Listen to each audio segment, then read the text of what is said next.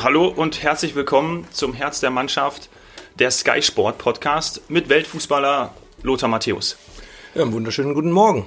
Gefühlt war Dortmund schon weiter. Jetzt sind sie raus. Wieso? Ja, gefühlt war für mich Dortmund nicht weiter. Ich widerspreche dir heute ja gleich am frühen, äh, am frühen Morgen. Äh, Dortmund hat äh, sich eine gute Ausgangsposition geschaffen beim Hinspiel, hat dominant gespielt, aber man wusste natürlich nicht wegen des Geisterspiels, sondern man wusste, dass es in Paris ein ganz anderes äh, Spiel wird. Äh, Paris aggressiver Spiel, das haben sie auch gestern gezeigt, dass sie zu Hause sich einfach wohler fühlen und äh, Neymar, äh, der ja auch dann gestern wesentlich besser gespielt hat wie äh, vor drei Wochen noch in Dortmund, war natürlich äh, auch das besser, was äh, die ganze Mannschaft von, äh, von Paris war. Und deswegen auch Neymar ein Spiegelbild. Er war aktiver, er hat nicht äh, nur das Tor geköpft, aber er war an vielen offensive Aktionen beteiligt. Und Dortmund ist einfach nicht so ins Spiel gekommen, hat wahrscheinlich nicht das umgesetzt, was der Trainer von ihnen verlangt hat. Zu langsames Umschalten in die Offensive zu zaghaft im Zweikampf und hinten, vor allem beim ersten Tor, nicht aufmerksam. Mhm. PSG hat ja jetzt auch nicht überragend gespielt, muss man ja auch mal sagen. Also BVB ist einfach nicht zu ihren äh, Torchancen und zu den Torabschlüssen gekommen. Ja, überragend. Äh, das Spiel ohne Zuschauer ist meistens äh, auch von der Atmosphäre für uns dann schwer zu bewerten. Also ich tue mir da ganz schwer mit dieser Geschichte, weil auch ich hätte lieber die Zuschauer dabei gehabt, weil dann würde das ein ganz anderes Spiel werden. Nicht nur optisch wahrscheinlich, sondern auch atmosphärisch. Und die Mannschaften mussten sich natürlich mit äh, der Situation auseinandersetzen. Ich glaube, dass es irgendwie Paris besser geschafft hat. ich habe gerade Neymar angesprochen, aber auch diese Gier. Mhm unbedingt weiterkommen zu wollen, die habe ich gestern eigentlich bei Dortmund vermisst. Mhm.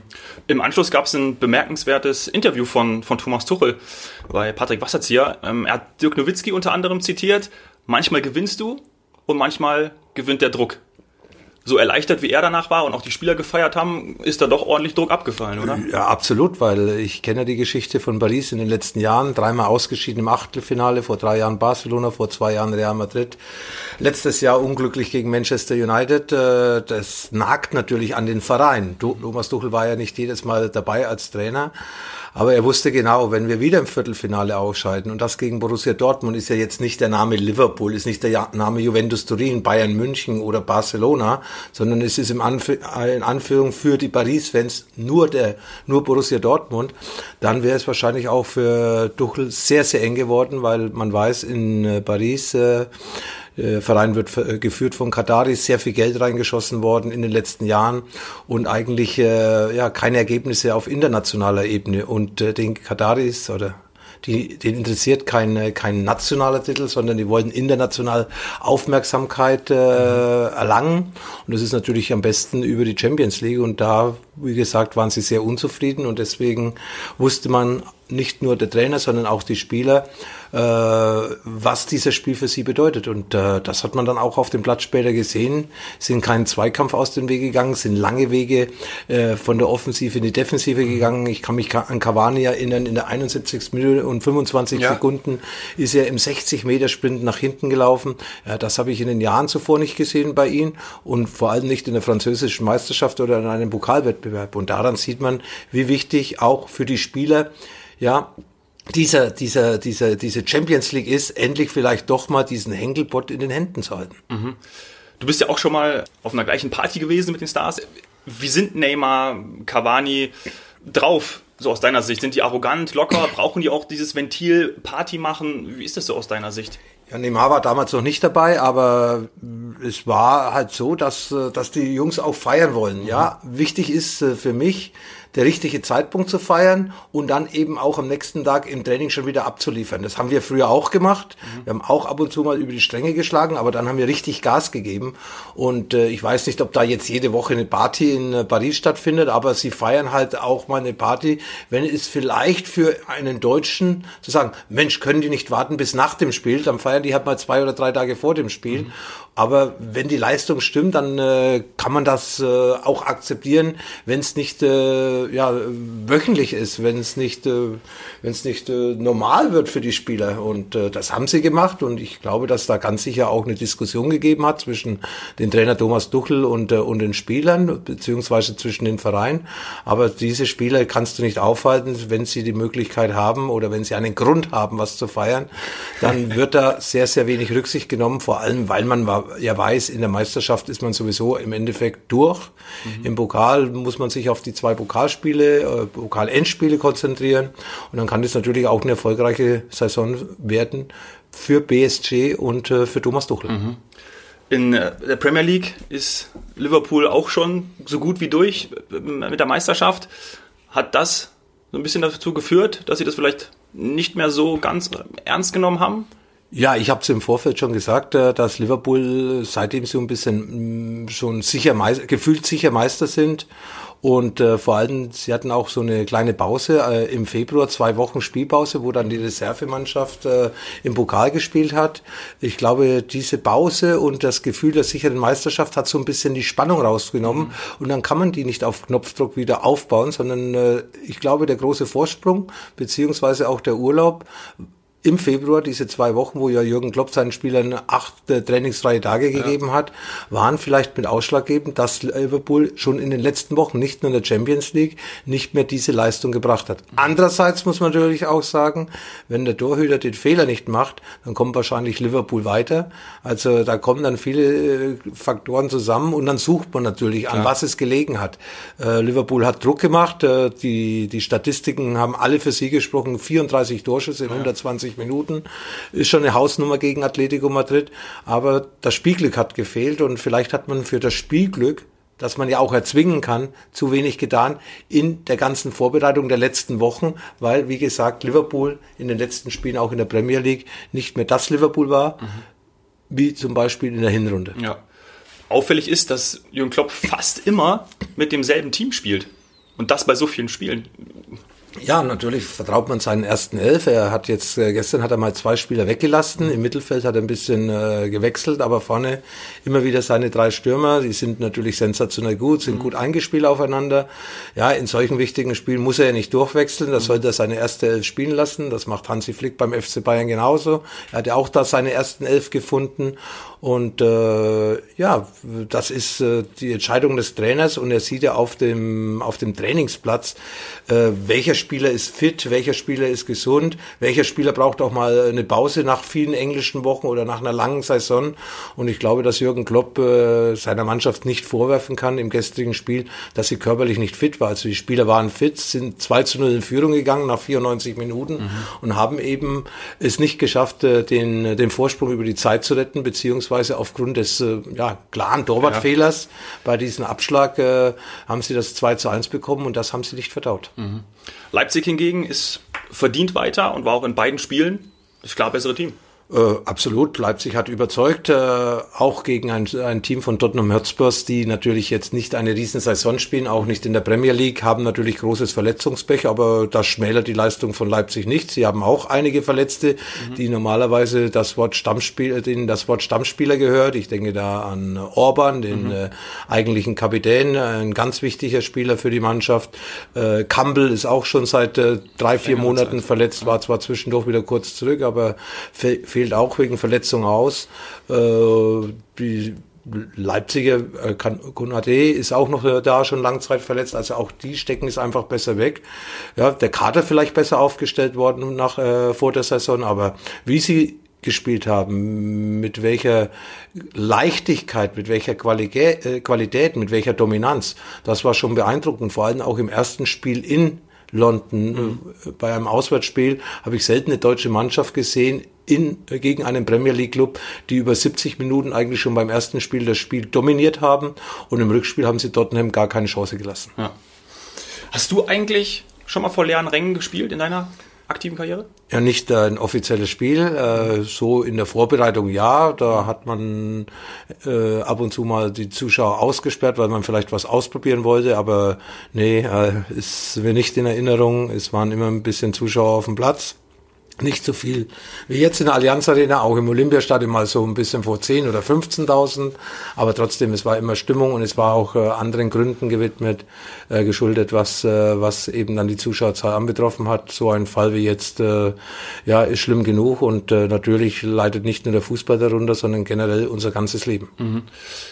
Vorbereitungsspiel, so kam es einem irgendwie gestern auch vor. Also das war gerade, äh, man hat alle Zurufe gehört, ist es oder kann das sogar auch ein kleiner, so schlimm das ist und jeder möchte vor den vom vollen Stadion spielen, aber ein kleiner Vorteil sein oder ich suche jetzt was Positives daran, dass man den, den Trainer versteht, dass der Trainer besser vielleicht Nein, das will kann. man nicht. Das kennt man ja auch gar nicht. Ja. Das kennt man am Trainingsplatz, aber die Atmosphäre gehört dazu und vielleicht macht man sich dadurch auch dann mehr Gedanken, wenn man alles versteht. So bekommt man die Atmosphäre mhm. und nicht die Worte mit eines Mitspielers, den hörst du ab und zu gar nicht über 20 oder 30 Meter äh, in einem äh, gefüllten Stadion. Da, deswegen kommen sie ja ab und zu auch aufeinander zu.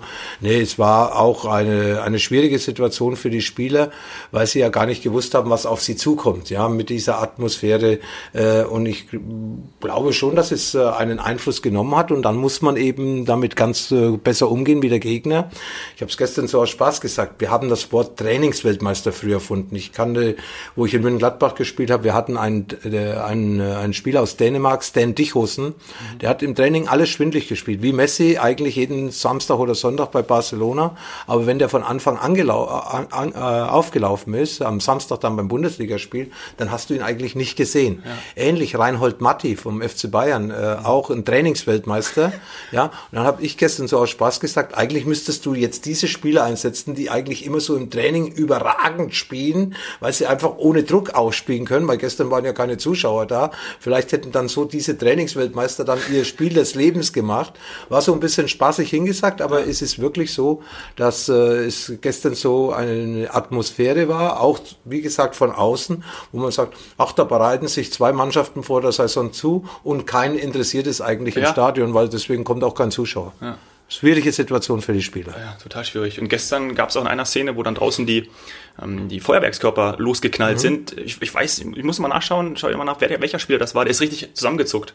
Also der hat sich dann richtig erschrocken von dem Knall. Ja, okay, natürlich, wenn du nicht damit rechnest, ja, du denkst eigentlich ist alles ruhig und auf einmal fängt es da außen an zu knallen und du bist vielleicht äh, mit den Gedanken ja beim Spiel und nicht irgendwie bei dieser Atmosphäre.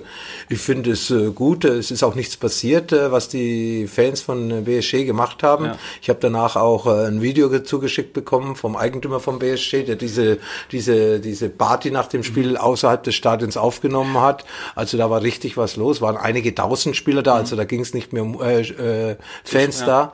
Und äh, das war ein Zeichen der Fans, wie sie hinter dieser Mannschaft mhm. stehen. Und ich habe es dir vorher gesagt, Paris Saint-Germain ist eigentlich äh, so das Team wie Borussia Dortmund. Sie brauchen eigentlich ihre Fans. Der mhm. Kontakt zu den Fans ist sehr eng und die Fans stehen auch rigoros hinter ihrer Mannschaft. Und das haben sie gestern wieder eindrucksvoll bewiesen. Mhm. Und haben dann nach dem Spiel auch extrem zusammen gefeiert. Die Spieler ja. sind noch hingegangen war schon, äh, war schon was los. Ja, ja, das äh, wissen die, die, wissen die Spieler und äh, ich habe ja eigentlich gedacht, dass das ein, ein, großer Vorteil ist für Dortmund. Wir müssen es ja jetzt nur mal von der anderen Seite sehen, wenn Dortmund ein Heimspiel hat ja. ohne Fans, äh, da fehlt eine Unterstützung und die Unterstützung, auch wenn vielleicht drei, vier oder 5.000 Fans von Dortmund im Stadion gewesen wäre, hat ja gestern äh, Paris schon mal nicht gehabt, aber mhm. sie wussten von Anfang an, schon bei der Anfahrt, wie die Fans sie im Endeffekt äh, gepusht haben und dann eben auch durch diese Feuerwerkskörper, die sie gezündet haben, haben die, äh, haben die Spieler gemerkt, die Fans, ja, wir sind denen was schuldig. Ja, ja, Die, die geben uns den Support, obwohl dass sie das Spiel gar nicht sehen, vielleicht auf einer Leinwand draußen, ja.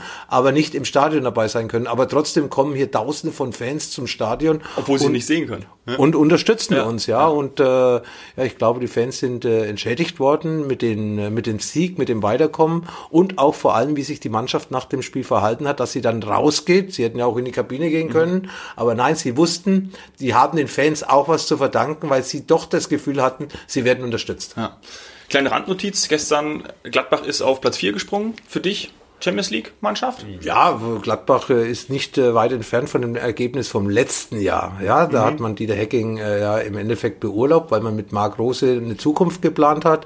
Da ging es nicht nur um Ergebnisse, sondern da ging es auch um die, um die, äh, um, um wie geht es weiter, wie kann sich die Mannschaft weiterentwickeln. Den Schritt hat man wahrscheinlich Dieter Hecking in dieser Art und Weise nicht mhm. zugetraut, wie es Marco Rose jetzt äh, geschafft hat. Äh, vom Ergebnis her sind sie aus dem Pokal, sie sind aus, äh, aus aus, äh, aus der Europa League. Mhm. Äh, sie sind, äh, sie sind in der Meisterschaft, kämpfen sie um einen Champions League Platz. Mhm. Letztes Jahr haben sie als Fünfter, glaube ich, abgeschnitten. Also im Endeffekt hat sich äh, tabellarisch nichts verändert, aber das war auch jetzt nicht unbedingt zu erwarten. Äh, sie sind ein bisschen entfernt von Dortmund ob, und Leipzig und Bayern München, obwohl mhm. sie punktemäßig ein bisschen näher dran sind wie im letzten Jahr. Also ich finde schon, dass Gladbach eine Mannschaft hat, die in der Champions League reinkommen kann, aber natürlich Leverkusen einen Lauf, hohe Qualität äh, Bayer Leverkusen äh, und äh, deswegen äh, wird es ein heißer Kampf, aber nicht nur für Gladbach, sondern eben auch vor allem äh, für die Mannschaften davor. Ich würde sagen, Leipzig ist auch noch nicht sicher in der, in der Champions League. Mhm.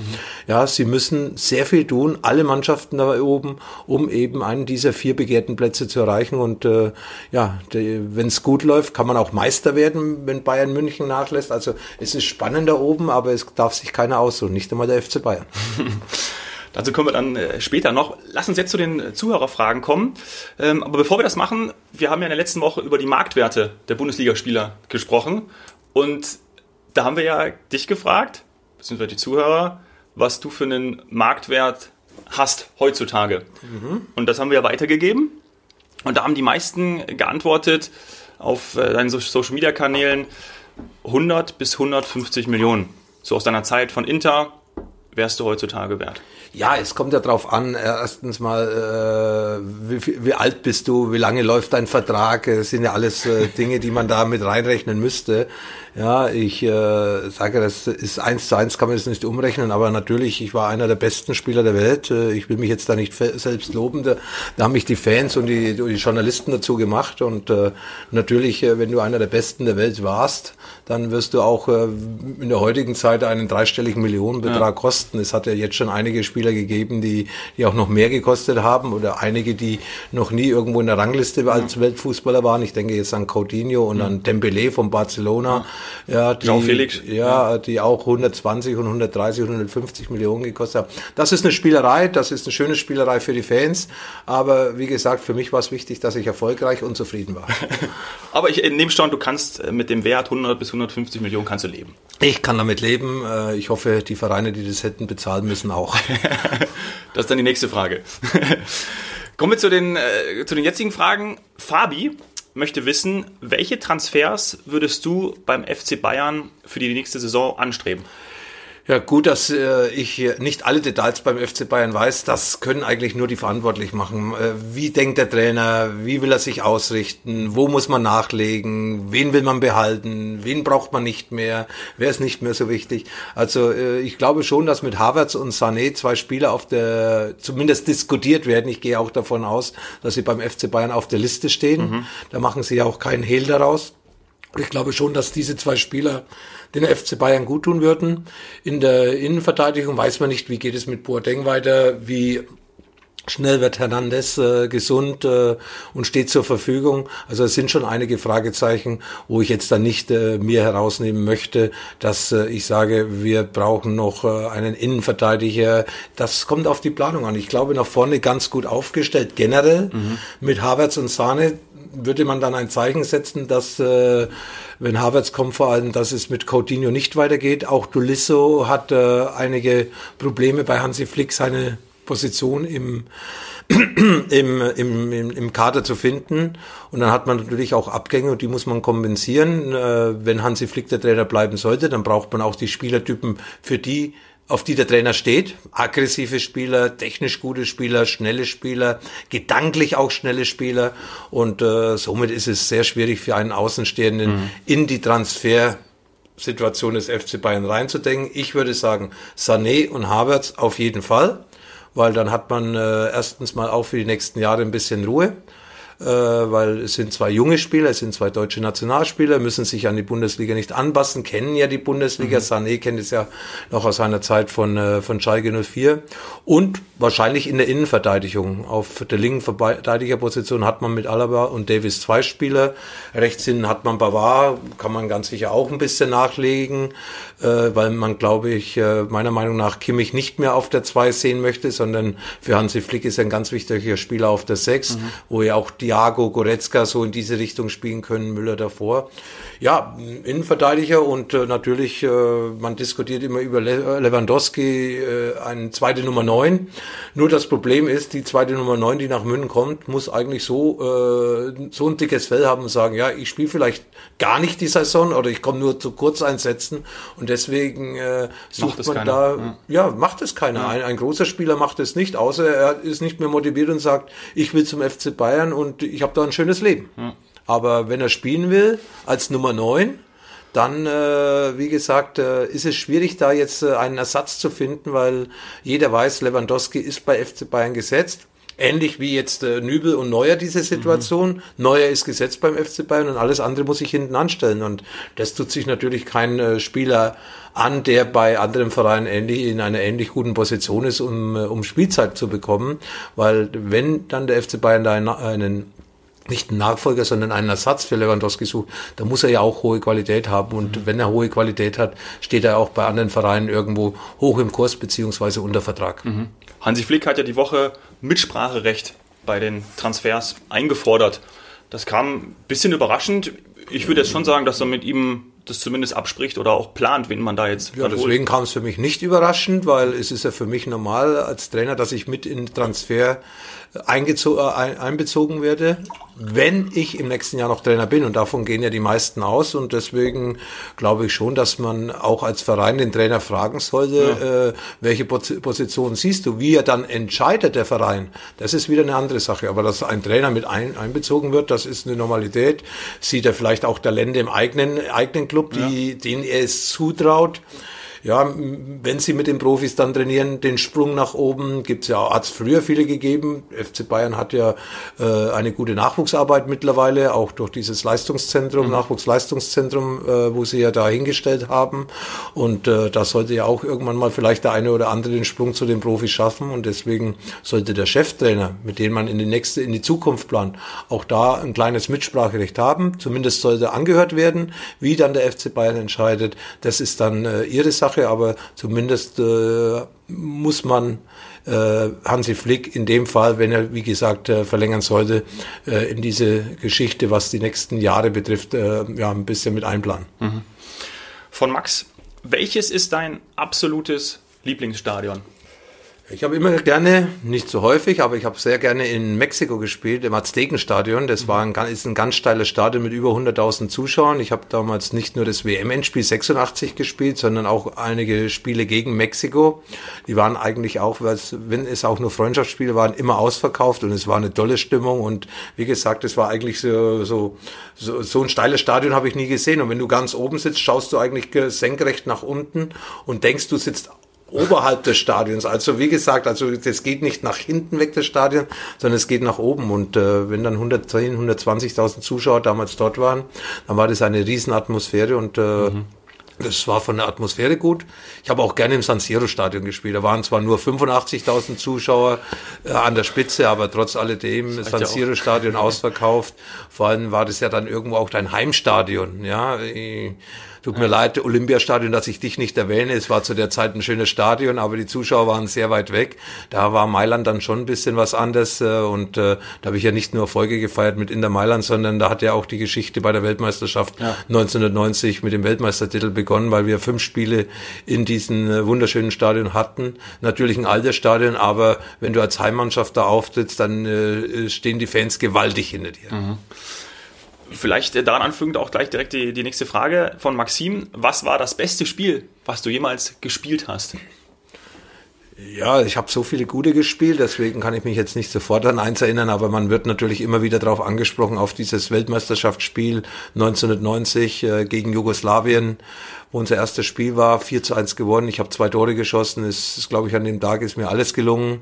Ja, mit einem schwachen linken Fuß ein Tor geschossen, Dribbling über 50, 60 Meter und das gleich bei, beim WM-Auftakt für unsere Mannschaft. Das äh, war dann schon ein tolles Gefühl. Und es kommt natürlich wieder dazu. Jetzt komme ich auf die Frage vor, zuvor zurück. Natürlich im Mailänder Stadion, in meinem Wohnzimmer zur damaligen Zeit. Habe ja von 88 bis 92 bei Inter Mailand gespielt und äh, an dieses Spiel werde ich eigentlich äh, immer wieder erinnert, immer wieder angesprochen, auch 30 Jahre danach. Mhm. Ist Nikolas ein Anliegen? Mhm. Ich bin in Erlangen aufgewachsen und habe mein Abi am Marie-Therese-Gymnasium in Erlangen gemacht. Dort ist es üblich, dass der Abi-Jahrgang ein Abschlussspiel gegen die Lehrer veranstaltet. Einige Lehrer haben ihm erzählt, dass du wegen Spielermangel dort schon mal mitgespielt hast. Stimmt das? Kann ich mich nicht erinnern. Da haben die Lehrer wahrscheinlich entweder entweder war es der 1. April, dass es ein Aprilscherz war, oder ich habe wirklich, äh, ich habe ja sehr viel gespielt, bin sehr viel unterwegs, aber an das könnte ich mich normalerweise erinnern. Oder es war wirklich am Anfang meiner Karriere, wie ich bei Borussia Mönchengladbach war, weil ich nach Erlangen auch in meinen Bekanntenkreisen sehr guten Kontakt habe. Aber wie gesagt, ich kann mich zum jetzigen Zeitpunkt nicht erinnern. Da müsste man das nochmal nachforschen, nachfragen, wann das war. Vielleicht kommt dann bei mir eine größere Erinnerung oder die Lehrer haben ihre Schüler auf den Arm genommen. Ganz viele Fragen kamen auch diesmal rein zu, deinem, zu deiner Verbundenheit zu Puma. Du bist in Herzogenaurach aufgewachsen, hast beim FC Herzog gespielt. Ähm, wie war das in Herzogenaurach? Entweder Puma oder Adidas? Wieso Puma bei dir? Ja, Puma durch meine Familie. Meine, mein Vater war 40, über 40 Jahre Hausmeister bei Puma. Meine Mutter hat bei Puma gearbeitet, später auch mein Bruder. Und ich bin neben der, der Fabrik von Puma aufgewachsen, also im Nebengebäude habe äh, eigentlich mhm. nur zehn, zehn Meter von der Einfahrt, wo man bei Puma gearbeitet hat. Wenn die Leute reingegangen sind äh, mit ihrem Auto oder mit ihren Fahrrädern, habe ich zehn Meter nebendran gewohnt und äh, dadurch eigentlich äh, seit meiner Kindheit Puma und äh, ganz, ganz selten Adidas. Nur wenn man bei der Nationalmannschaft war, mussten wir damals mit Adidas spielen. Sonst bin ich Puma immer treu geblieben. Vor allem 1984 bei meinem Wechsel zu Bayern München habe äh, ich nicht um Geld gebogert äh, mit Uli Hoeneß, sondern ihn nur erklärt, erklärt, aufgrund meiner privaten Situation, eben wegen der Familie, dass da eine besondere Verbundenheit äh, besteht. Und äh, ich bestehe darauf, dass äh, wenn er keine Lösung findet mit Puma und Adidas, dass ich dann mit Puma-Schuhen beim FC Bayern auflaufen werde oder er akzeptiert es nicht, dann würde ich nicht zum FC Bayern kommen und äh, das ist dann im Endeffekt akzeptiert worden. Er hat keine Lösung mit Adidas und Puma gefunden, so dass ich 1984, glaube ich, der erste Spieler überhaupt war, der mit einer anderen Marke wie der Verein einen Ausrüster hatte, bei dem Verein dann aufgelaufen ist. Ich habe 1984 mit Pumaschuhen bei, äh, beim Adidas-Verein FC Bayern gespielt und ich glaube, das war ein Novum. Aha. Wie war das dann bei der Nationalmannschaft, wenn du aus deinen gewohnten Puma-Schuhen mal in Adidas-Schuhen spielen musstest? Das ist ja für einen Fußballer auch nicht so. Ja, wenn man sich sehr viel Gedanken macht und sehr viel nachdenkt, dann äh, ist das natürlich auch vom Kopf her eine Sache. Ich habe einfach Spaß am Fußballspielen gehabt und äh, natürlich äh, Puma war meine Marke, aber trotz alledem äh, hat es mit dem Adidas-Schuh dann auch ganz gut geklappt. Siehe die Weltmeisterschaft 1990. Äh, Toni Kroos hat in seinem Film angegeben, dass er muss weiße Schuhe anziehen, egal äh, privat oder beim Fußball, wenn er an sich runterschaut. Er macht seine Fußballschuhe selber sauber, die müssen weiß sein. Ja, so hat jeder Fußballspieler ein bisschen seinen, äh, seinen Dick im Kopf. Ja, ich bin immer als Letzter aus der Kabine gegangen. Toni Groß braucht weiße Schuhe. Der eine zieht den rechten Schuh vor den linken an. Ja, und weiß ich was. Äh, eine macht seine Schuhe vor dem Spiel nochmal nass, dass sie vom Lederdame, früher war er Lederschuhe und dann haben, hat man den nass gemacht, dass er ein bisschen weicher geworden mhm. ist und so weiter. Also jeder hat also seinen eigenen Dick. Ich persönlich muss sagen, äh, einen Schuhdick hatte ich eigentlich nicht. Aber ich, ja, doch, ich hatte eigentlich immer schwarze Schuhe an. Ich könnte ja. mich jetzt nicht mit den bunten Schuhen, die ja jetzt Mode sind, ja, jede neue Farbe muss gekauft werden, äh, nicht nur bei den Kids, sondern eben auch Profis, äh, sehr viele Paar Schuhe dabei in, mhm. im, im, im Kabinentrack. Ich habe immer schwarze Schuhe angehabt mit weißen Streifen, egal ob sie vom Puma oder von von Adidas waren. Wann hat das bei dir angefangen, dass du immer als Letzter aus der Kabine raus bist?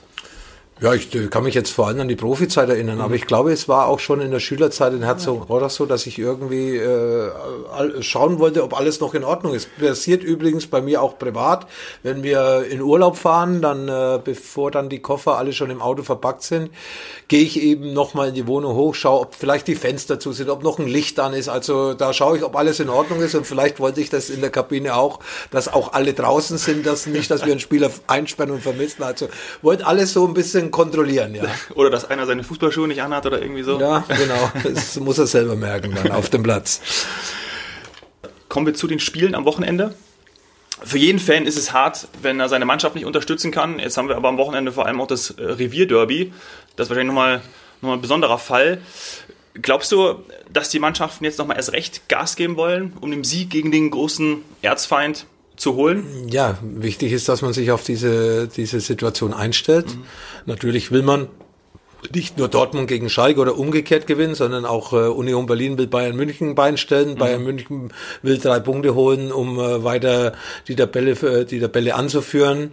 Okay, sie können sowieso nicht eingeholt werden. Sie haben vier Punkte Vorsprung, aber wollen den Vorsprung Minimum halten, mhm. beziehungsweise wenn möglich ausbauen.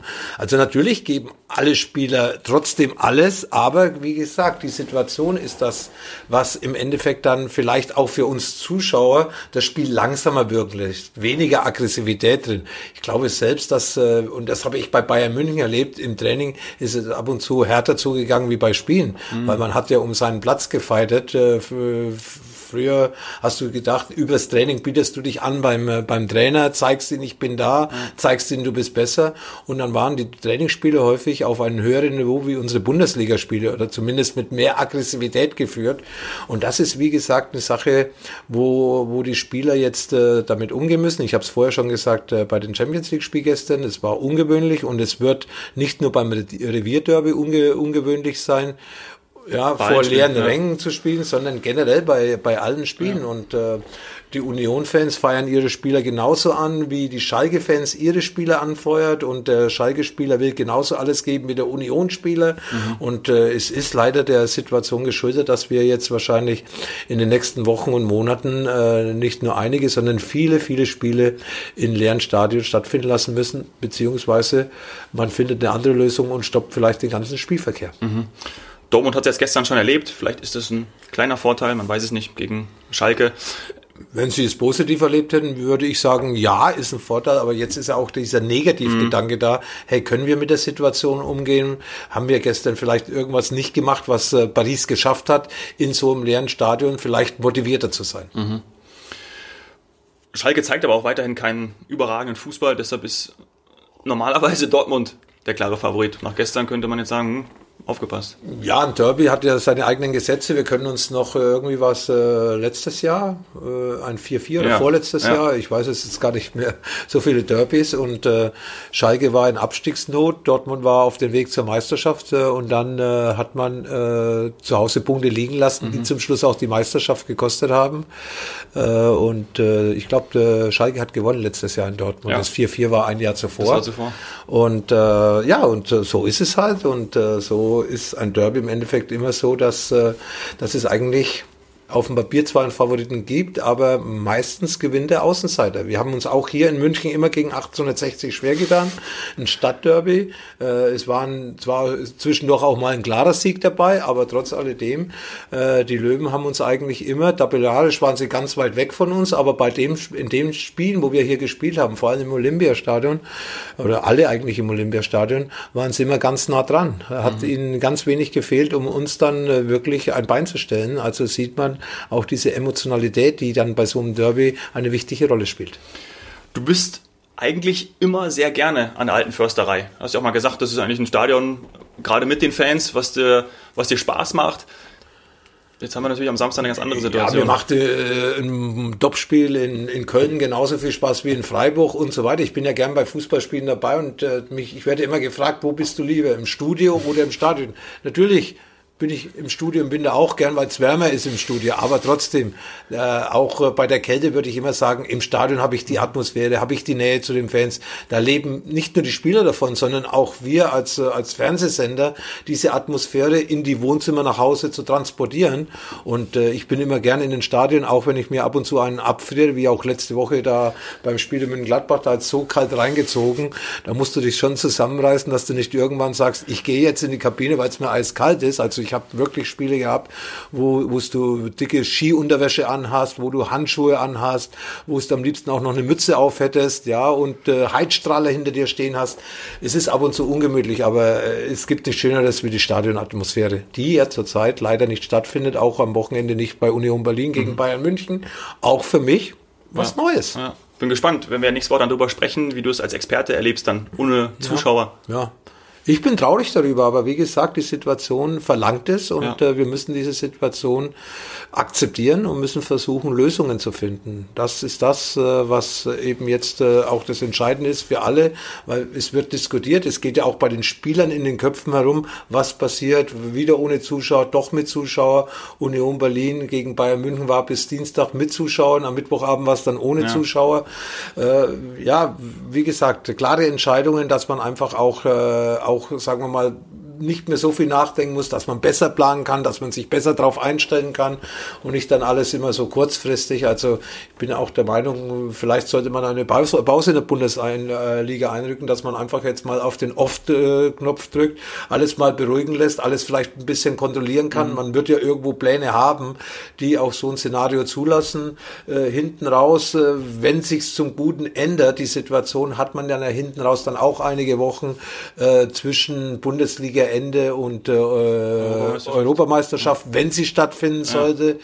Äh, und äh, dass man dann die Spiele reinpackt, die Spieltage komplett reinpackt und vielleicht dann keine Vorbereitung zur Europameisterschaft hat. Aber irgendwas muss stattfinden, weil so, glaube ich, macht's äh, keinen richtig Spaß.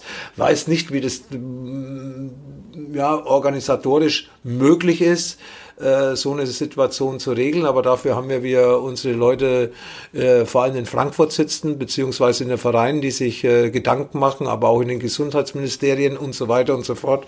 Ja, und äh, wenn nicht, muss man halt, wie gesagt, ähm, auf diesen Knopf drücken, den eigentlich keiner drücken möchte, nämlich den Fußball mal für ein paar Wochen einzustellen, bis man vielleicht die Situation ein bisschen besser unter Kontrolle hat, beziehungsweise Lösungen hat. Ja, so wie die NBA heute Morgen auch bekannt gegeben hat, dass sie pausiert. Ja, Eishockey hat äh, total abgesagt äh, ihre Playoffs, ja. Und äh, ich würde jetzt zum Beispiel auch Playoffs sagen, äh, Eishockey natürlich, ich weiß nicht, ob es möglich ist, aber dann gibst, nimmst du halt die Tabelle vor den Playoffs her und hast einen deutschen Meister München, die die Tabelle angeführt haben. Und dann hast du zumindest auch äh, einen Meister jedes Jahr und sagst nicht, ja, wir haben jetzt die Playoffs nicht gespielt. Sie haben halt in der Meisterrunde die meisten Punkte äh, geholt und dafür, und deswegen sind sie dann für mich eigentlich äh, gefühlt äh, deutscher Eishockeymeister. Man äh, muss eben jetzt irgendwie Ja. Lösungen finden. Man kann jetzt nicht sagen, ja, wir vergessen alles. Also wir müssen Lösungen finden und ähm, wie gesagt in der Bundesliga oder auch in der Europa League oder in der Champions League, ja, äh, Ja, und mit Weitblick auf die EM. Ne? ja, mit Weitblick auf die EM, obwohl ich glaube nicht unbedingt, dass dann, wenn es so weitergeht wie jetzt, äh, in diesem Jahr es vielleicht äh, einen deutschen Meister gibt wie in den Jahren zuvor, der 34 Spieltage bis zum Schluss gespielt hat, beziehungsweise auch äh, bin ich mir sehr unsicher, ob die EM überhaupt stattfindet. Ich würde eher sagen heute nein. Stand, Stand heute. Ja, natürlich schade, aber wenn, dann machen wir trotzdem hier weiter und sprechen dann über, einfach deine fußballerischen äh, Tätigkeiten. Machen wir Sondersendung. Ja, wir, wir werden keine Pause machen, aber wir sind ja auch nicht mit 60, 70.000 Leute hier in einem, in, einer- in, einem, äh, in einem Wohnzimmer, sondern wir sitzen hier uns gegenüber, auch noch mit Distanz von eineinhalb Metern. Sicherheitsabstand. Äh, das ist der Sicherheitsabstand und wie gesagt, wir dürfen dieses Thema nicht unterschätzen, aber wir dürfen nicht nur irgendwie reden, sondern wir müssen einfach versuchen, ja, Lösungen zu finden, klare Lösungen zu finden, vernünftige Lösungen, ja, auch was den Spielbetrieb betrifft, weil mittlerweile haben sich Spieler angesteckt in Italien, in England, auch bei Hannover 96 und äh, wie soll dann ein normaler Spielbetrieb möglich sein? Ja, dann wird es nur noch Podcasts Vor allem, weil geben. diese Spieler auch auf dem Platz gestanden sind in den letzten Wochen und können dann sozusagen nicht nur auf die eigenen Kollegen, sondern auch auf den Gegner diesen Virus übertragen haben. Ja, geht um die Gesundheit. Wir sind gesund, sagen danke, dass ihr uns immer zuhört. Auf skysport.de, Spotify oder iTunes. Nächste Woche spielen die Bayern Champions League. Wir sprechen danach Ich darüber. hoffe, dass sie spielen, also vor leeren davon Zuschauern auf jeden Fall. Und äh, dann schauen wir mal, was da noch in den nächsten Tagen passiert. Ich glaube, so weit darf man gar nicht nach vorne blicken. Am liebsten wäre es mir, wenn sie spielen und das Stadion ist voll und die Zuschauer haben wieder Freude und Spaß daran. Aber zurzeit ist, äh, eigentlich ist Fußball immer unser wichtiges Thema, aber zurzeit beschäftigt uns leider was anderes. Aber da müssen wir auch irgendwie, wie gesagt, durch und äh, Lösungen finden. In diesem Sinne, ciao. Ciao.